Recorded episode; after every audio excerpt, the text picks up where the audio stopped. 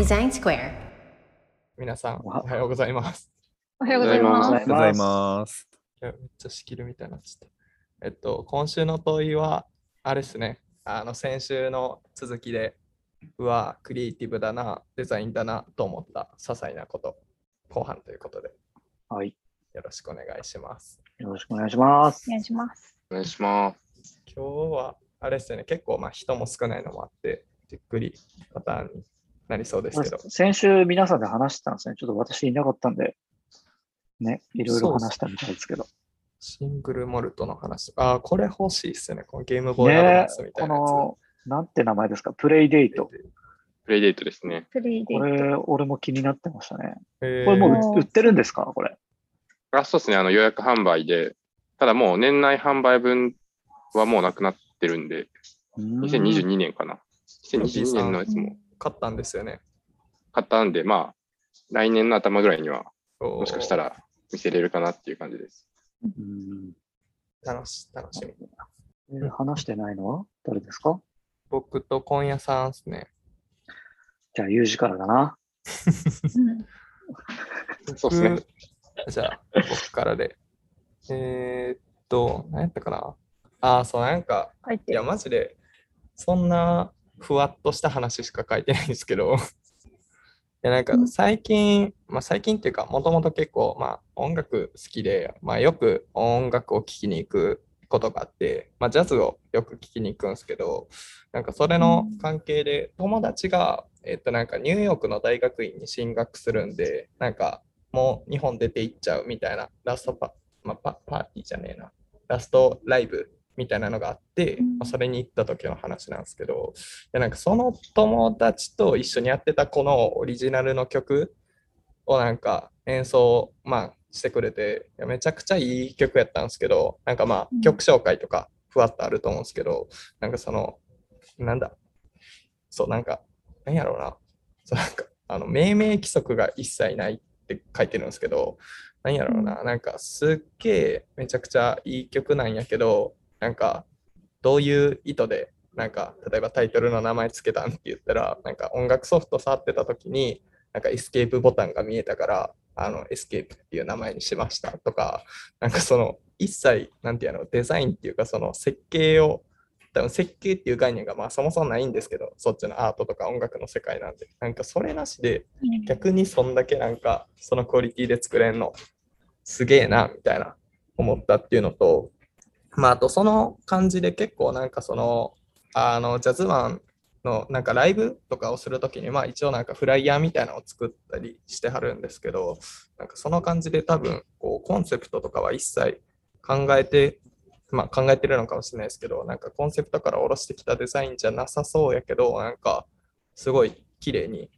フライヤーを仕上げてたりしてるのを見て、なんかやっぱそっちの感性すごい尖ってんだな、みたいな。なんか、まあデザインだなっていう感じとはまた別ですけど、なんかそういう観点から、あの、綺麗なもん作れるっていうのは、まあ純粋にすごいなっていうのを思ったっていう話を、話です。全然まとまって喋れんかった。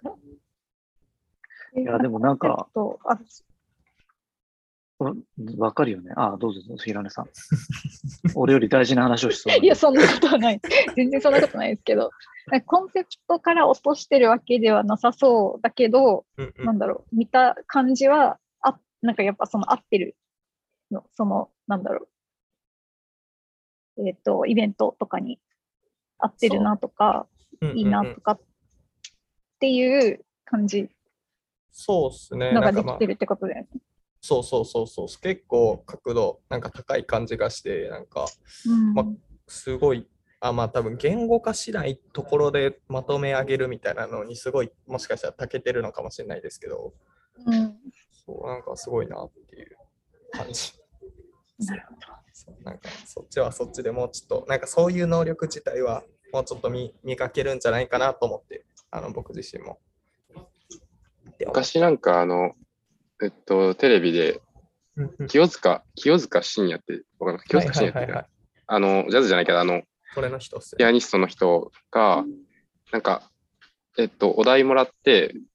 それ、フリースタイルラップじゃないけど、なんかそのお題に沿って、そんな雰囲気の、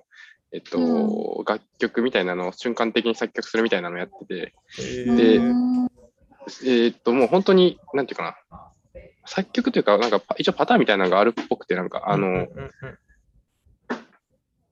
なんだろう、もう作曲レベルじゃなくて、聞いた瞬間にもう弾いてたんで、で、しかもその、清塚信也が言ってたのは、まあ、いわゆるそういう、えっと、なんか構成法じゃないけど、自分の中にあって、もうすぐにこう、作るみたいな話を聞いてるときには、まあ、もちろんクリエイティブではあるんだろうけれど、割とその辺の発想とかは、あの、デデザインじゃないけれど、ぽいなっていうか、まあ、技技術的ななんか側面が強いなと思ってうんいて、まあ、完全に言語化しできるのか、あの清塚さんに関しては言語化できそうだなと思ったんですけど、あの、なんかそう文法みたいなのが頭の中に入って言葉を話すようにもう作曲ができるのかなみたいなのはうんテレビ見てて思ってたりはしました。ちょっと話は違うかもしれないですけれど、あの、ああいう超絶訓練を受けた人っていうのは、そういう能力を得得するのかなと思って見てたり。まあ、確かにしましたねなんかね、コード進行とかも一定あったりしますしね。まあ、そうだね、多分。担として入ってたり。まあ、あとはなんか単純にそっちのこうパターン組とか仕組み化みたいなのに強いタイプとみたいなのも、なんかこっちの業界と普通に一緒でなんかいそうっすよね、パターン的に。そうだね。うが、うがった目で見ると、まあ、言語化できるか、できないかだけで、多分そういうぽさみたいなものは頭の中に入ってて、それを組み合わせていってっていう部分も結構大きいのかな、みたいな気はしたりしているというか。そうっすね。いや、でもなんかこういう世界の人っていかにぽく見せるかみたいなとこ大事やと思うんですけど、そう。う んだからなんかそういう意味でタイトルつけましたみたいな言って大丈夫なんかなみたいなちょっと思いましたけど。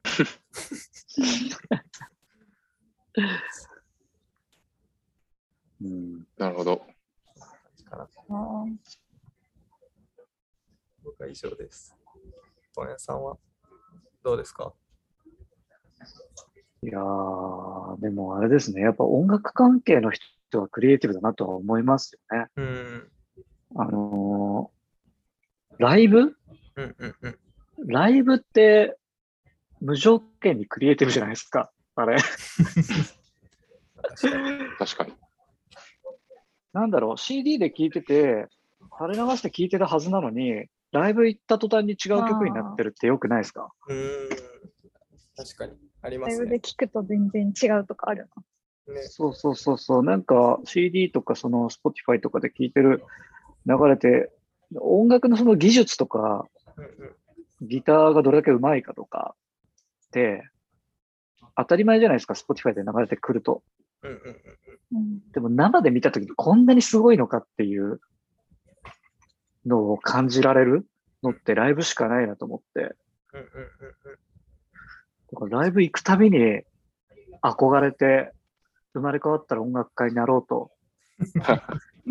なるほど。な。なんかかなり、うん、この人そんなあれやと思ってたのにめっちゃ好きになるとかありますよね。そう、そうなの。フェスとか行くとあるあるみたいな。なんか全然気にも留めてなかったのに、もうめめっちゃ好きになるってよくあるじゃない。うんうんあれはすごいなっていうのと、あと、タモリ、ちょっと俺はデザインっていうよりクリエイティブ系によるけど、うんうんうんタモリのピア、あとあやってる風ピアノっていう 動画があって、タモリ全部やってる風だからな。すげえ面白いです。いや、いやタモリめちゃくちゃクリエイティブだなと思うの。やっぱ雰囲気で、その、弾いてる、弾ける風に弾くっていう。えでもあれめいやめっちゃ綺麗じゃないですか？メロメロディーというか。そうそうそうそう。絶対でもなんかパターンありそうやなって思うんですけどね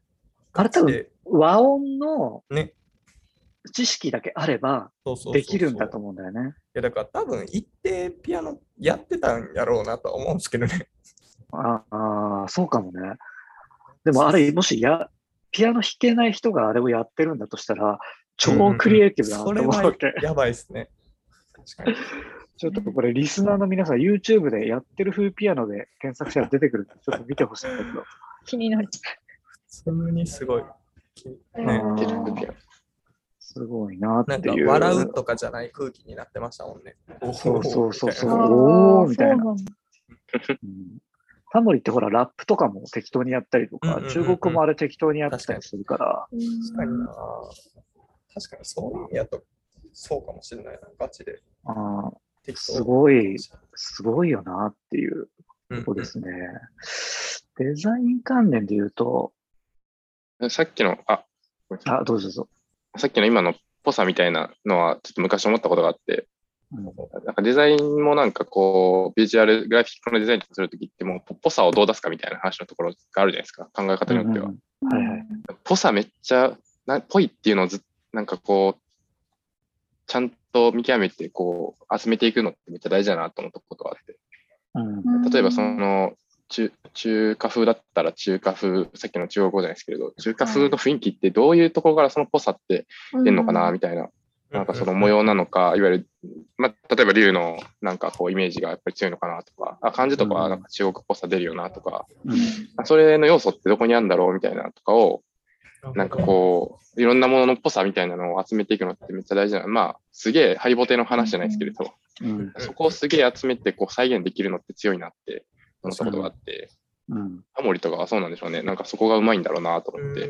いや、そうだよね。うん。ぽぽいのをこう、無意識にキャッチアップして、それを体現できるっていうとこなんでしょうね。うん。ああとね、なんか、あかねが先週ジブリの話をしてたけど、トトロが、うん俺あの、ハウルの動く城のワンシーンがすごく好きで、うんで、俺なんか自主映画とかも撮ってたからあれなんだけど、シシナリオ書くときって、まあ、北野武とかは映画って数学だよっていう話をするんですよ。あの、論理立てて登場人登場人物の感情がこうだからこうなるはずだという話だと思うんですけど、うん。宮崎駿のそのハウルの動く城の、えっ、と、ソフィーがハウルの過去に行って、うん。その、カルシファーと契約を結ぶシーンっていうのがあって、うんで、契約結んだその場面を目の当たりにして、泣きながら帰ってくるっていうシーンがあるんですよ。うんあれって、ものすごく理理論立てられないんですよ。なぜソフィーがああのタイミングであそこに行ったかっていうのは、もう、ただただ宮崎駿があのシーンを描きたかったというふうにしか思えないシーンなんですよね。なるほど。で、あのシーンがすごく好きで、あの、物語上必要だったからっていうことでもないと思うんですよ。うんただただなんか、そのハウルの孤独の、に触れるための、ソフィーが触れるための、に用意した、宮崎駿が用意したシーンかなっていうのがあって、ちょっと、あの、覚えてない人はちょっとまた見てほしいんですけど、いや、見たいですね。あのシーンがすごく宮崎駿らしいというか、うん。あれが作家性だなって思うんですよね。うんうんただただ商業映画でプロデューサーと話して、万人に受けるようなものうんうんうんうん。を作るのではなく、いや、俺絶対このシーンが書きたいんだというのを、いや、ほ本人に聞いたわけじゃないからわかんないけど、うん 俺は映画を見ててそう感じたっていうあで。もやっぱ、一定なんかね、うんこう、ちゃんとこう理論だった中に一個え、すごいエゴとかがあるからなんかこう、逆にすごい惹かれたりとか、そこだけよくわからんみたいになるから、こう、もっとしろみたいになったりとか、なんかやっぱ大事なんでしょうねって思いました。うん、いや、そう思うんだよね。うんそうそうそう。いや、もちろんそのね、理論立てて作られたものも良かったりはするんだけど、うんうんうんうんそっから抜き、そこに乗らずに。描きたいものを描くという、そのパワととかっていうのは絶対に、その絵に乗ったり、まあ音楽でもそうでしょうけど、音楽に乗ったりすると思うんで、うんうん。この辺がなんかかっこいいなって思いますね。うん。なるほどな。いや、なんか、うん、すいません。いや、僕も全然関係ないこと話し出そうとしてたんですけど、いあ、いいよいいよ。いですか？いや、なんか最近結構考えてることがあって、いや、なんかさ、あの、僕、ちょいちょい言ってると思うんですけど、あの、ミレニアムパレードっていうあのバンドが好きで、最近そのミュージックビデオを新しく出して見てたんですけど、なんかういやめっちゃかっこいいなって思って、でなんかうん。僕がデザインやる前ちょっと写真をかじってた時期があるんですけど、まあ、なんかその時から思ってたことなんですけど、なんかうこう美しいものって頑張りゃなんか作れる気がするというか、なんか到達点的に見えそうな気するんですけど、うん。かっこいいものを作るって、これめっちゃむずいっていうか、なんかあんまりできるイメージなくて、うんうんうん。なんか、いや、マジで、あの、それ以上何も話の広がりはないんですけど、なんか最近マジでそれをすごい思うっていうか、なんか、美しいって結構その積み立てとか、その、なんだろう、次元にあるけど、でもなんか、かっこいいとかって、なんかその、なんやろ、積み立てて到達するものじゃないなって思って、まあ、だからそういうものに結構惹かれたりとか、まあ、あとなんかそういうものってこう、時代が変わっても、なんか色あせないものなんやろうな、みたいなのをなんか思ってて、すごいぐちゃぐちゃなんですけど、喋ってること。なんか最近そういうのを思 思ってたっていうだけなんですけど、うんね、まあど、それぞれの価値観もあるかもしれないけど、なんか、うんうん、そうだよね。だから、何にかっこいいと思って何を美しいと思うかだよね。ああまあでもそうですね。そうですねう。ん。なんか、お俺はなんか、泥臭い中のかっこよさみたいなとかをすごい感じちゃったりするから、あ、なるほど、なるほど。あとなんか、ね、甲子園で負けた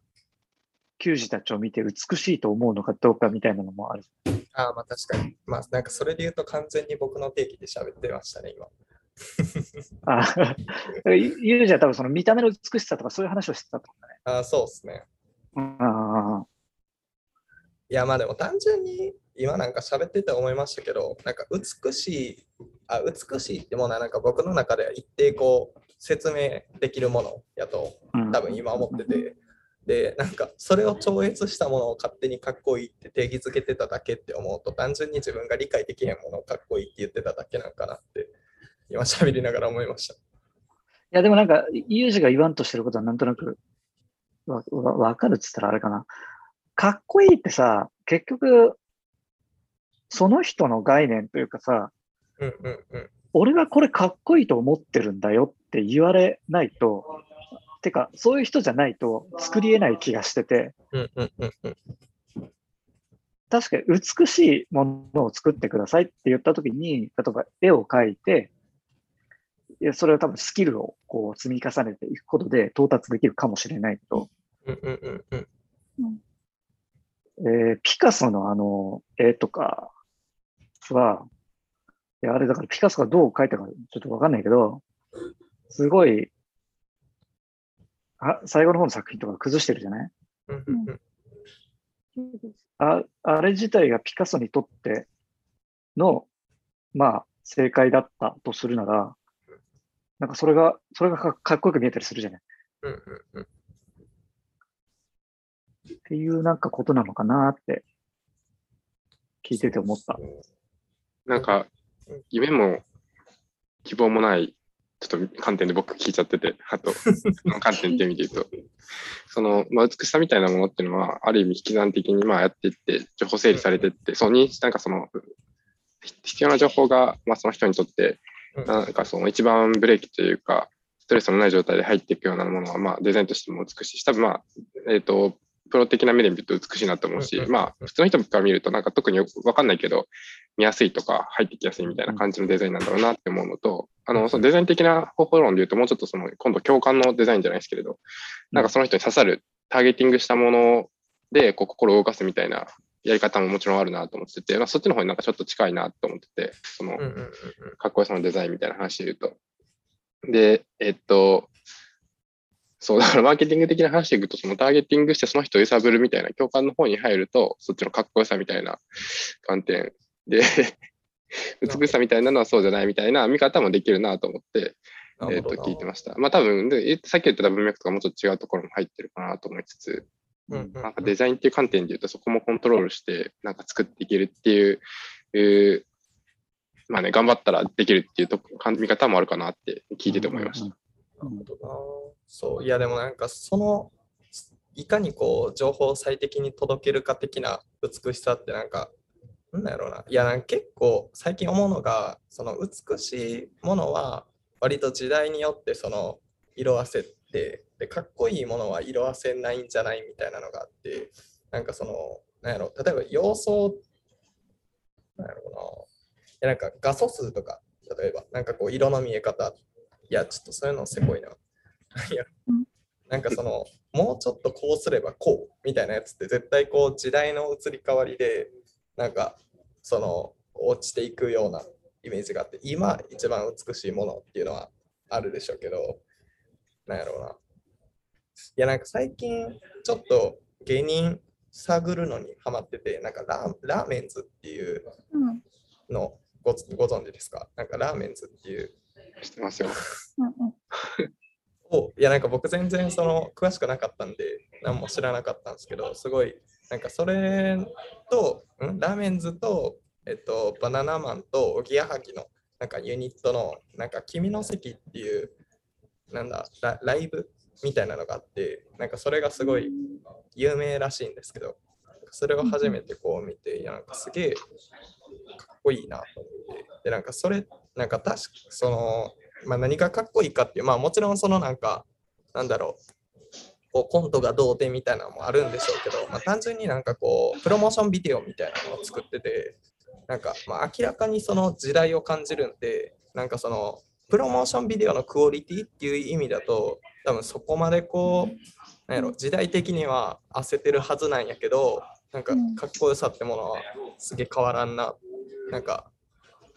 なトップのクオリティ走ってるなと思って、まあ、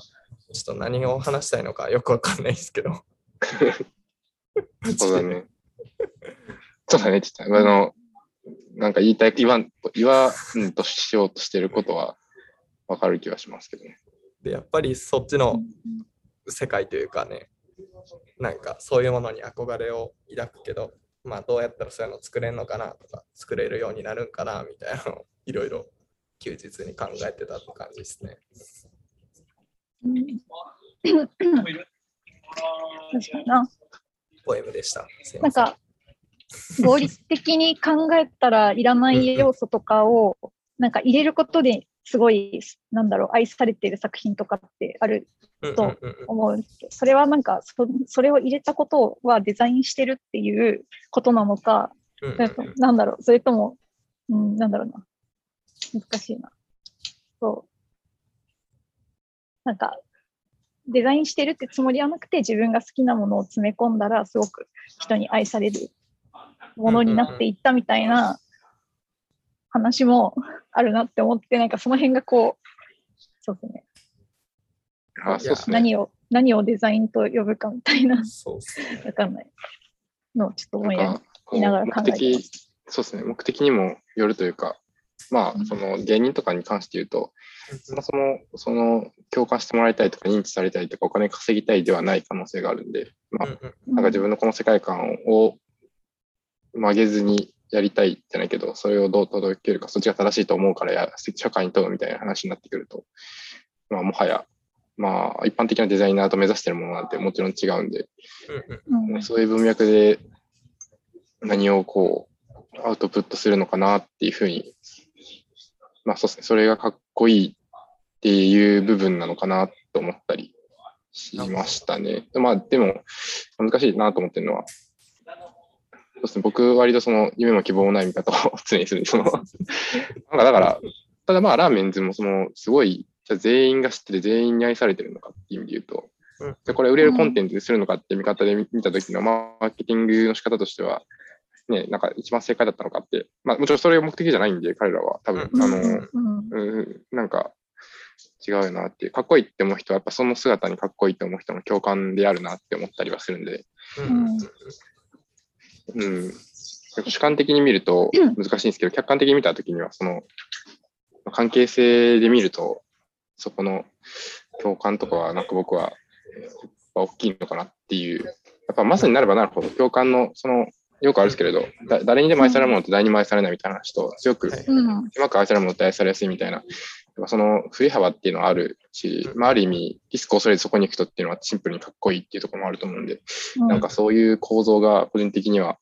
あるのかなって今聞いてて思ったりしましたね。うん。うん。まあ、リスクとかっていうのも一つもう一つあると思うんですけどね、そのうんうんうんうん。やっぱり。そこを恐れずにやるっていうのは、いや、確かにそうですね。うん万人に向けられたものは自分のためのものだとは思えないっていうのはそうですねある。かもしれないですね。うん、なるほど深い、深い問いでした。ちょっと、はい、完全に考え考着え込みます。着地点を見失ってしまいました。着地点を見失った、見失ったところで、えっ、と、小林さんは、あの、あのいなくなりました。用事があっていなくなりました。抜けちゃった。はい、じゃあこんなな感じですかね。んな感じ。今日は。はい、ひらりさん、ちょっと締めの言葉を、じゃあ、いや、ひはい、引き続きいろいろと、えっと、お話聞けて、まあでも、なんか結構こういうのって、なんだろうな、何を見て自分の心が動いたかみたいなところの、えっと、共有でもあったと思うんで、なんか確かに、おのおののメンバーがどういうものが、なんだろう、感情的に好きだったりとか、なんか好むのかみたいなところが垣間見れたりとかして、まあ、それでこういう話に最後つながったのかなっていうのもあるんで、興味深く聞かせていただきました。ありがとうございました。ありがとうございます。素晴らしい締めだ。ありがとうございます。で じゃあ、はい、また次回もよろしくお願いしますということで、はいはい。じゃあ今日はこの辺でさようなら。さよなら。